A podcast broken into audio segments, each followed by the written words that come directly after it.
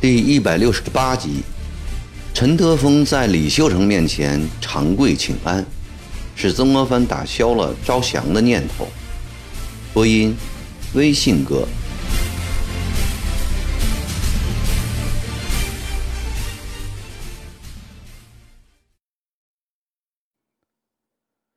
安庆内军械所制造的黄湖号小火轮顺水在长江上飞快地行驶。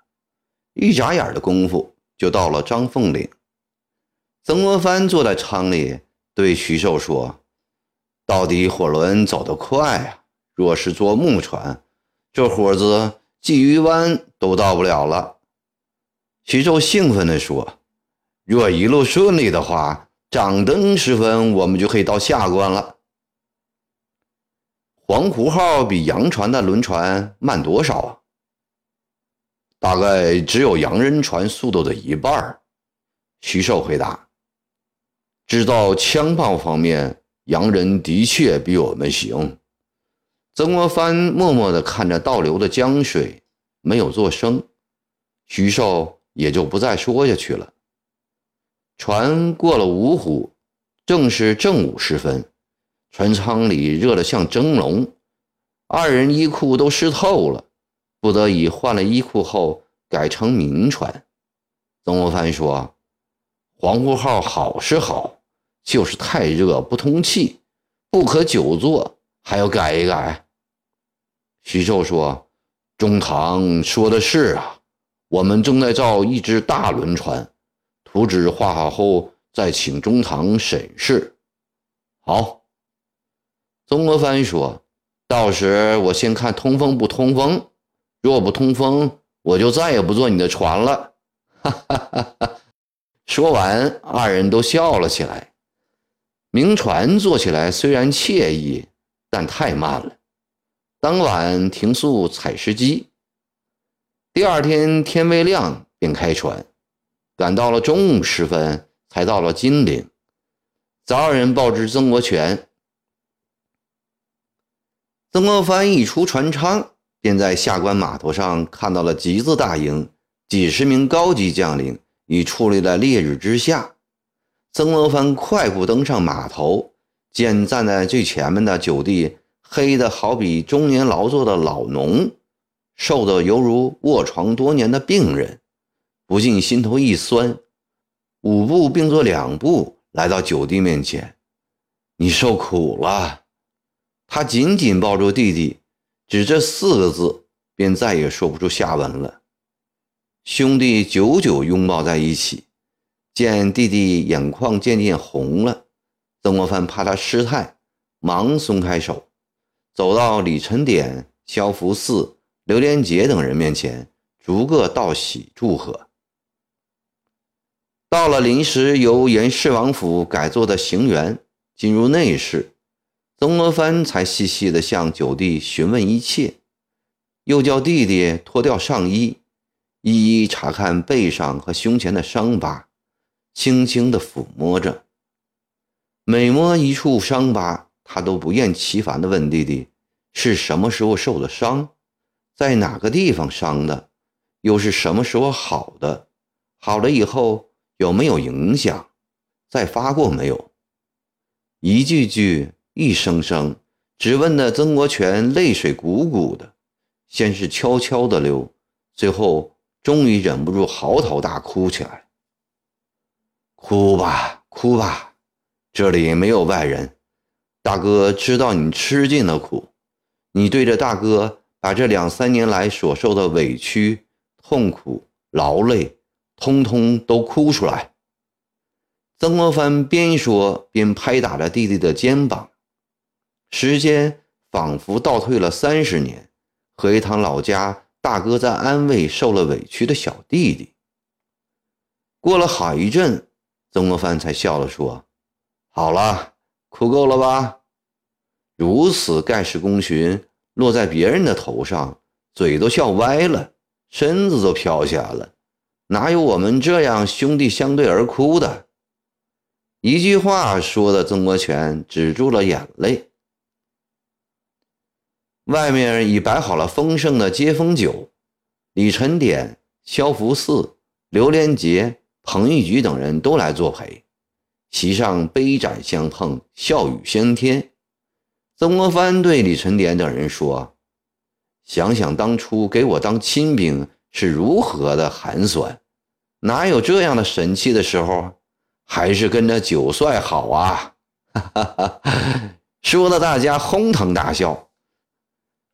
曾国荃说：“这次破金陵，他们都立了大功，这都是大哥当年辛勤栽培的结果。”这也是天数。曾国藩换上素日的凝重神色。当年他们在我身边，也没有想到会有今天这样大的功劳。自古以来，凡办大事，半由人力，半由天命。诸位都要从这方面去想，日后才好和上下左右相处。大家都胡乱点头，并没有体会到这句话的深远用心。吃过饭后，曾国荃又在九弟等人陪同下出城查看地道、哨垒，又到信字营、镇字营、贝字营、钢字营、节字营驻扎之地，拜访该营营哨官，向他们祝贺道伐。营哨官们都很感激。回到袁氏王府，天已经黑了。吃罢晚饭。曾国荃说：“大哥啊，今日太累了，早点洗了澡休息吧。你们辛苦了两三年，我这算什么？今夜还有件大事要办。什么大事啊？非要今夜办不可？审讯李秀成。大哥，明天到大堂上去审吧，我陪大哥审。不做公堂。”就在这个小房子里审讯，那不行。为什么不行？曾国藩觉得奇怪，笼子太大，进不来呀。什么笼子？曾国藩惊问。李秀成装在大笼子里。哈哈哈哈哈！曾国藩大笑起来。李秀成又不是老虎，你用笼子装他干什么？说的曾国荃颇有点不好意思了。你是想用我当年在长沙办匪盗的法子吗？真是有其兄必有其弟。曾国藩快活起来，放他出笼子吧，叫个人押来就行了。一会儿，李秀成被五花大绑的押了进来。自从咸丰八年复出以来。与此人整整周旋了六年之久，几乎天天在文件中看到他的名字，听部属们谈论他。此人究竟是个什么样的人呢？曾国藩今夜要仔细的看看。站在面前的这个长毛大头领，属于中等偏矮的个子，单单瘦瘦的，面孔显得憔悴发白，额头宽广。眉眼细长，好似两条平行的黑线布在脸上，鼻直嘴正，轮廓分明。尽管手脚都已绑得紧紧的，但隐约可见上身在轻微的抖动。看那神色，又不是害怕的发抖的样子。一向喜欢以度人的曾国藩很难理解，一个长得这样单薄柔弱。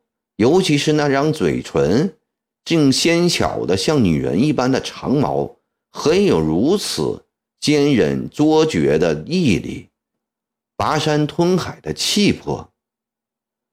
不管怎样，他毕竟是个人杰，一股爱财惜财之情悄悄涌上心头。给他松绑。曾国藩吩咐，李秀成颇感意外。绳子解掉后，他将手脚随意动了几下，似有一种重新获得自由似的舒服。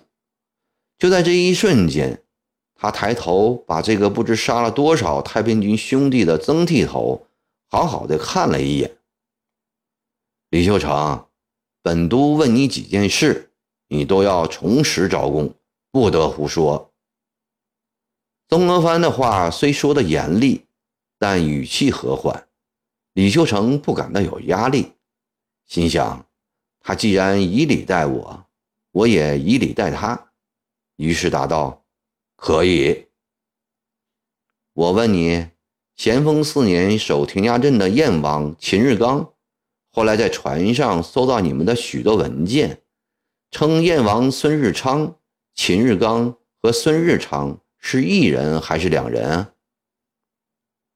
李秀成注意到，曾国藩在称燕王时，没有像曾国荃那样有意改为燕囚，也没有在前面加上一个伪字，气氛不像是在审讯，倒像是在打听旧事。他爽快地回答：“孙日昌即秦日刚，是异人，当时封燕王。”林少章在湘潭被我军实战失败，此人并无本领，为何封王？曾国藩仍以询问的口气。林少章打仗虽无大本领，但他十分能吃苦，有忠心，故天王封他为张王。李秀成的回答不卑不亢。曾天养与林孝章同到湖南，死于越州。那人是一把好手，资格又深，何以反比林孝章权小？最初与湘军打交道的几个人，曾国藩对他们的印象格外深刻。曾天养与林孝章职位相当，曾天养不识字，年岁也大，为人老实。林孝章聪明，样样晓得，又勤劳，故其权较重。尽管曾天养战死时，李秀成还只是一个低级军官，但起义之初那些红火的岁月，是他一生永远不会忘记的。当时军中高级将领是大家崇拜的偶像，常常谈论，故李秀成很了解。石祥珍以后为何不见提起？此人还在吗？略停一会儿，曾国藩又问，颇有点聊家常的味道。李秀成觉得与前几天的那次审讯简直有天壤之别。石祥珍后来随翼王西征去了，据说去年与翼王一道被害。李秀成又松了一下手脚。曾国藩看到他的两条腿在不断的交换抖动。我再问你，林凤祥、李开芳、林启荣死后都封为王，罗大刚、周国瑜、叶云来也为你们出了大力，为何又没有封王呢？这些话问到李秀成的心坎上去了，在这点上，他与洪秀全有重大分歧。也是他最不满意洪秀全之处，尤其是天津沦陷前的乱封瞎封，简直令他愤怒。但在敌人面前不能指责天王。他想了一下，说：“这些事很乱，无可说处。”问了这些这么多年来在脑子里记忆甚深的人之后，曾国藩不再问往事了。李秀成，本督问你，金陵克复之前，城里有多少人？多少长矛？合城军民不过三万来人，我太平军兄弟只有一万余人，而大部分已病恶倒下，能守城者只有三四千而已。作为天津城破前夕的最高统帅。李秀成对当时的兵力了如指掌，曾国藩听了却很不自在。他用眼角瞄了一下坐在身旁的九弟，只见曾国荃神色更难看。他的报喜信上说，城破前太平军有十多万人，全部杀毙，秦淮长河尸首如麻。曾国藩又将这几句话上报朝廷，如此说来。九弟欺骗了自己，自己又欺骗了朝廷。李秀成，你胡说八道！满城都是长毛，为何只有一万余人？曾国荃愤怒地对着李秀成吼道：“这些军队都是由本王指挥的，究竟有多少人？本王岂有不知之理？”对于蛮横不讲理的曾国荃，李秀成毫不相让，俨然以王爷之尊，俨然以王爷之尊在教训部属。曾国荃讨了个没趣。曾国藩问的这些事，李秀成基本上都做了令他满意的回答，这使曾国藩想到李秀成是可以争取的。袁普说李秀成顽梗不化，显然是因为他的凶暴态度所致。像李秀成这种人，严刑拷打，甚至以死威逼，都不可能使之屈服。关键在于设法打动他的心。目前金陵虽已攻下，但长毛在江西、浙江、福建一带还有一二十万人马，魏幼主并未捉住，很可能没有自焚，而是逃出去了。倘若这些人联合起来辅佐幼主，继续与朝廷对抗，那仍是很可怕的事。不如利用李秀成的地位和影响。使金陵城外的长毛放下武器，投降朝廷。对，从攻心入手。李秀成，本都听说洪秀全虽封你为忠王，但骨子里并不认为你忠于他，时刻提防你。既然如此，你为何还要拼死为他卖命呢？曾国藩的这个提问使李秀成惊奇。曾苗头为何了解的这样清楚啊？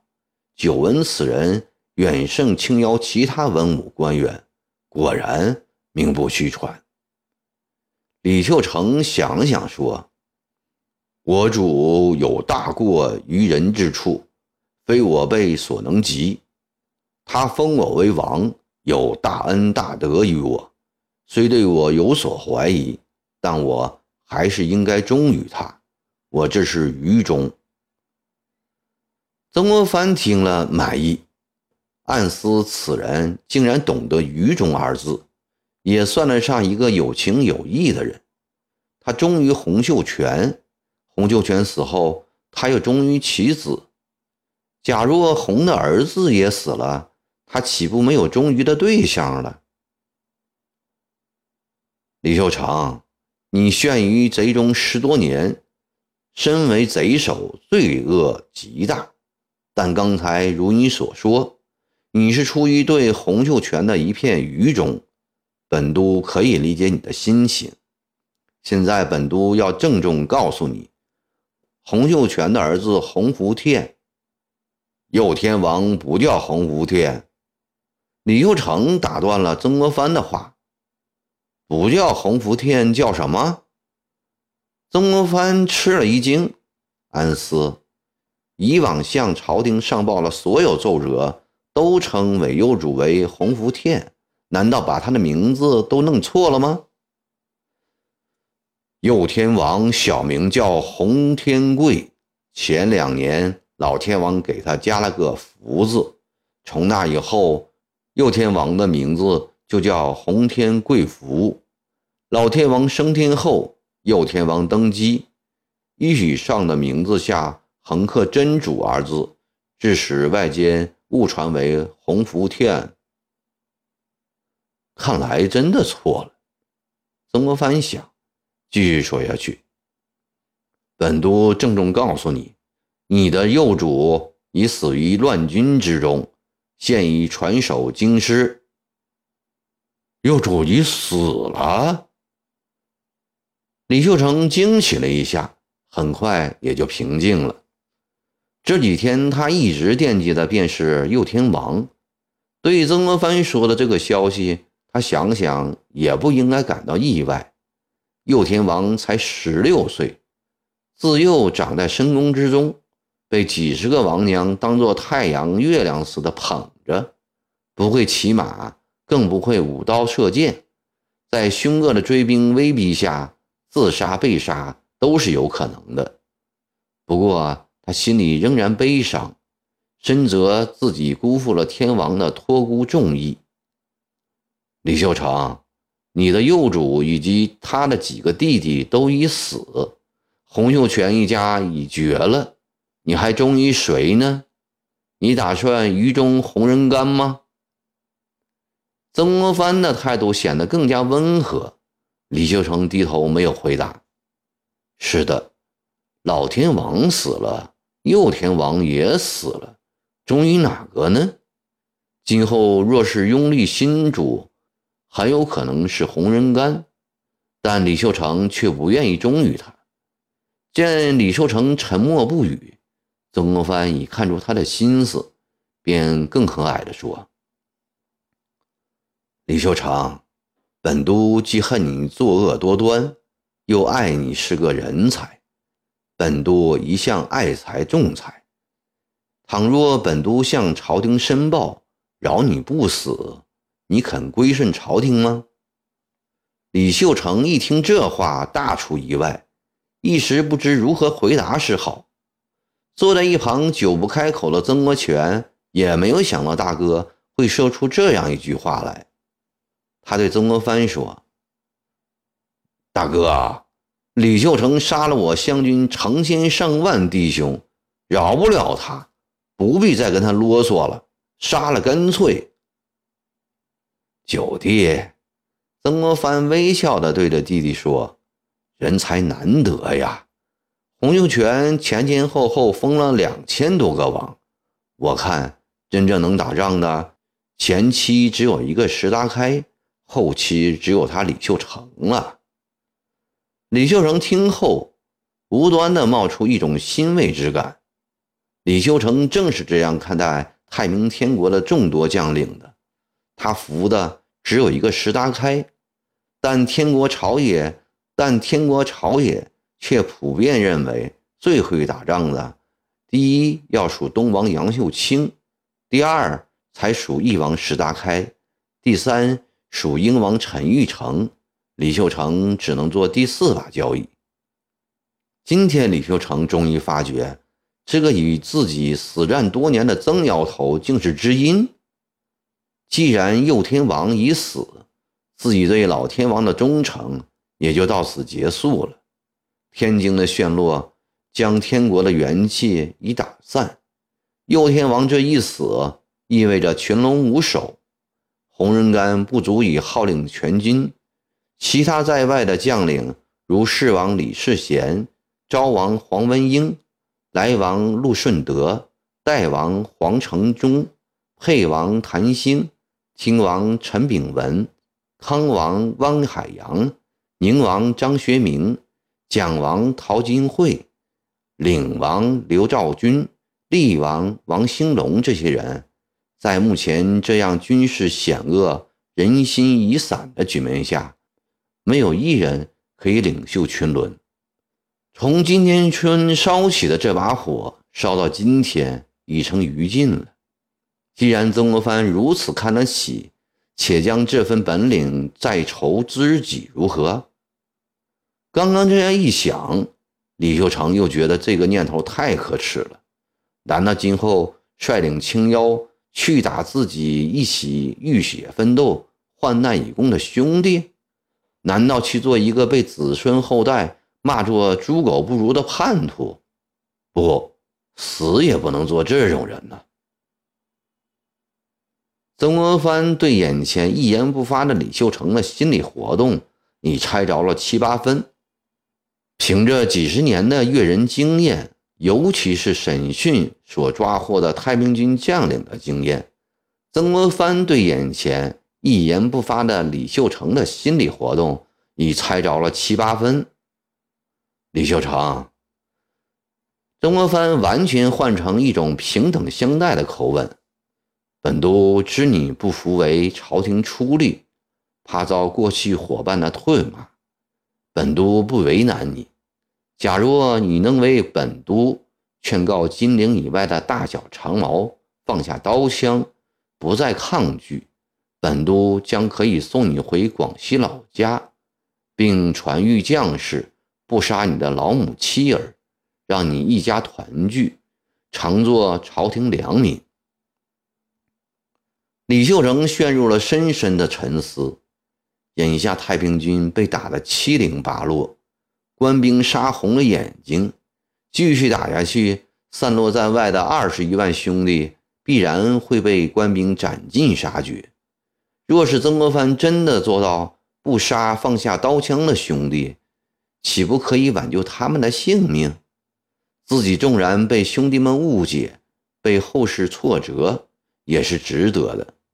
何况这颗仁爱之心。总会有人理解，而且还可以换来老母幼子的性命。李秀成对母亲有深厚的感情，他出生在广西藤县五十七都大里里一个贫寒的农家，兄弟二人，父亲体弱多病，家里全靠母亲一人支撑。为了让李秀成有点出息，母亲跪在娘家堂兄面前。为儿子求情，请堂兄教儿子识几个字。李秀成断断续续在堂舅那里读了三年书，母亲也就为他做了三年女佣。李秀成永远不能忘记母亲这个恩德。以后他参加了太平军，升了官，将母亲从藤县接出，总是把老人安置在最保险的地方，住最好的房子。吃最好的东西，对母亲毕恭毕敬，百依百顺。李秀成直到近四十岁，尚无亲生儿子。大前年，何王娘为他生了一个儿子，他把这个亲生儿子当作心肝宝贝。这些天来，他除开想念幼天王外，就是挂念着老母幼子。如果曾国藩真的讲信用，今后带着老母幼子回到藤县老家，做一个自耕自食的普通百姓，今生今世再不过问一家之外的事，既挽救了二十余万兄弟的性命，又不为清妖朝廷做一点事，这不能算叛徒吧？李秀成觉得自己的这个决定是对的，是无愧于天王，无愧于太平军兄弟的。李秀成心里坦然了，踏实了，精神充足了。他恢复了往日的神态，抬起头来，平静地说：“老中堂，放下刀枪的兄弟，你保证不杀他们吗？”“老中堂”三个字使曾国藩暗自惊喜，这不分明表示他也愿意投降了吗？只要放下刀枪。本都保证不杀。曾国藩赶忙回答：“两广过来了，老兄弟也不杀吗？”李秀成追问：“在往日的战争中，湘军也曾宣传过不杀湘人，但对两广人除外。这使两广老兄弟更加铁了心，与湘军打到底。两广老长毛也不杀。”曾国藩立刻答复：“你能保证找到我的老母幼子吗？”李秀成又问：“本都下令所有追杀的官军务必保护好你的母亲和儿子，你可放心。”曾国藩的答复使李秀成很满意。如此，李秀成愿意归顺朝廷。好。曾国藩十分得意，站起来走到李秀成身边，看到了被曾国荃割去两块肉的左臂在化脓腐烂，便对曾国荃说：“叫一个医生来，给他的伤口上药包扎，每天茶饭要按时供应。”曾国荃点点头，对大哥今夜的审讯很是佩服。谢老中堂厚恩。李秀成完全换成了一个降人的口气，他刚要转身离开，门外突然走过两只大白灯笼，灯笼后面是一个双手被捆的汉子，汉子后面是两个执刀的士兵，再后面是一个穿着浅白长胡绸袍的师爷。惠婆，你上哪里去啊？曾国藩叫住了长袍师爷。中堂大人，九帅。赵立文迈进门槛，行了一礼。刚才和庞师爷一起提审了长毛头子伪松王陈德丰，就是那个早想投诚的陈德丰。曾国藩问：“正是。”叫他进来。陈德峰被押了进来，一眼看见李秀成站在那里，赶紧走前两步，在李秀成面前长跪请安，口中叫道。忠王殿下说着，泪如雨下，磕头不止。李秀成抱着陈德峰的双肩，神情黯然，两双眼睛对视着，似有万千之言而从无说起。曾国藩在一旁看了，心头一跳，暗想：李秀成已是我的阶下之囚，陈德峰居然敢于当着我的面，在刀斧监视之下。向李秀成行大礼，这李秀成在长毛中的威望可想而知，不能怪袁普把他装在笼子里，他可真是一只猛虎啊！倘若再将此人释放回广西，岂不真的放虎归山？到时只要他振臂一呼，那些战时放下刀枪的旧部就会再聚集在他的旗帜下。不能放他，此人非杀不可。他那双真色眸子里又闪出了凶狠凌厉的光芒。李秀成、陈德芳，此事何等地方，岂容你们放肆？曾国藩喝道：“他本想审问陈德峰几句，现在一无心思了，遂命令押走。”陈德峰走到门口，又回过头来，带着哭腔对李秀成说：“殿下多多保重啊，恕小官不能侍候了。你走吧，自己多保重。”李秀成无可奈何地挥了挥手。李秀成，曾国藩的口气分明严厉多了。从明天起。你要老老实实的写一份悔过书，本都将是你的悔改态度申报朝廷。你要明白此中的干系。